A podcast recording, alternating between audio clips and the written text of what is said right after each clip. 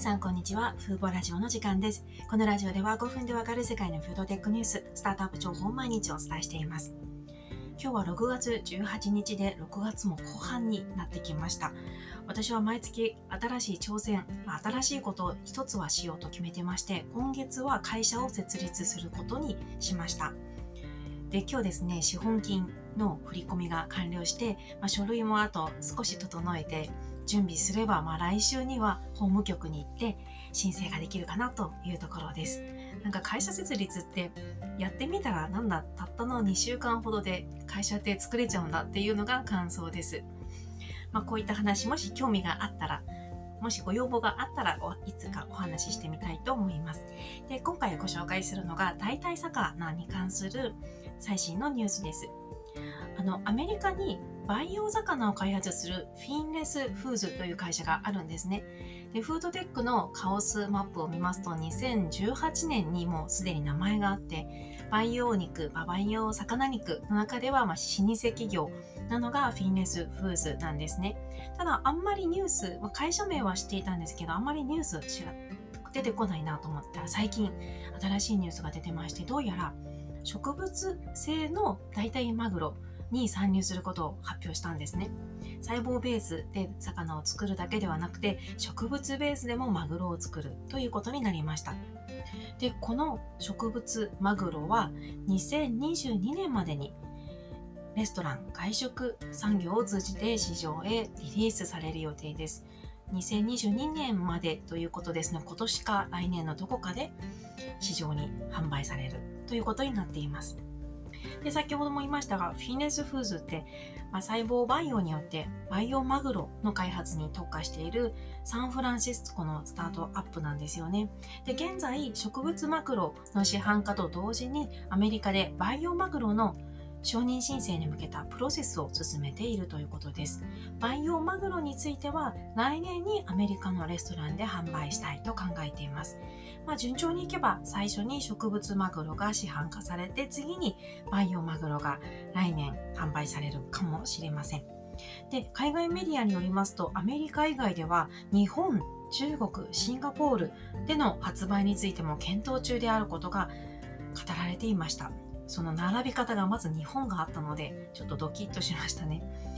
で、これまでに、まあ、魚を含めて培養肉を販売した事例というのは、アメリカのイートジャスト社のみで、販売許可をが下りた国はシンガポールなんですよね。で、フィンレスフーズはまずアメリカとイギリスでの承認取得に向けて動いてきたんですが、どうやらイギリスの規制はすごく厳しいようなんですね。海外メディアに対してイギリスの規制が厳しすぎるため、イギリスで販売するには長期間かかるだろうとコメントしていました。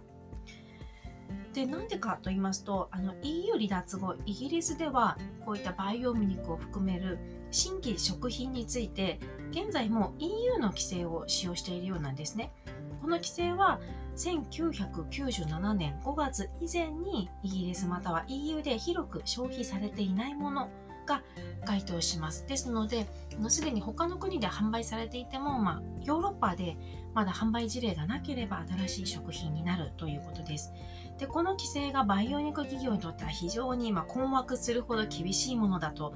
共同創業者の人が言っていまして、それで、まあ、ヨーロッパでこう承認を取得するまでこれだけ時間がかかるならば、先端、こういった培養肉といったテクノロジーにより関心があって理解のある国にリソースを投入しようと考えているということです。で一方であの培養肉ってまだ、まあ、特に培養魚肉はまだ市販化されていないのでもう少しまだ市販化まで他の国でも時間がかかると思うんですけど植物マグロに対する規制はそれほど厳しくないのでこっちはこうスムーズにいくのかなと思っています。でえっと、来年までにアメリカの市場で植物マグロを販売した後は、その後はもちろん海外展開を考えているんですね。で、この戦略っていうのは、ま、フィンレスフーズも早くから培養肉に取り組んでいる企業ですので、すごくメリットがあるなと思いました。その一つが、あのこの企業はあのマグロに今特化して開発に取り組んでいるんですけども、マグロって個体数の減少が危惧されていますよね。クロマグロは確か絶滅危惧種だったと思います。それで調べたらあの日本ではもうあのお寿司屋さんでマグロってま100円とか200円で食べられますけどもマグロの個体数ってこの約50年の間に60%減少しているんですよね。以前であれば100万匹いたのが今では、えー、と40万匹になっちゃってる。それぐらい減っている。で、マグロっていうのは食物連鎖のこの上位にいる魚ですので、マグロがいなくなることでこう生態系への見えない間接的な影響が危惧されているんですよね。で、フィネスフーズがまず培養マグロの許認可が下りる前に植物マグロを市場へ投入すればこういったこの会社がやりたい海洋生態系への悪影響に歯止めをかけるその開始タイミングを早めることができます。またまだ培養魚では収益化全然できていなくて多分資金調達とかに頼っていると思うんですけどそれよりも早くまず植物マグロでま収益を上げて事業をこう維持できるのかなと思います。こういったストアスタートアップを見ているとこの資金調達っていうのがすごく重要なんだろうなと思います。市販化するまでのこの時間、まあ、コストダウンに向けた研究開発などですごくいろいろな難しさがある中でやっぱりこう私も今何て言うんでしょう。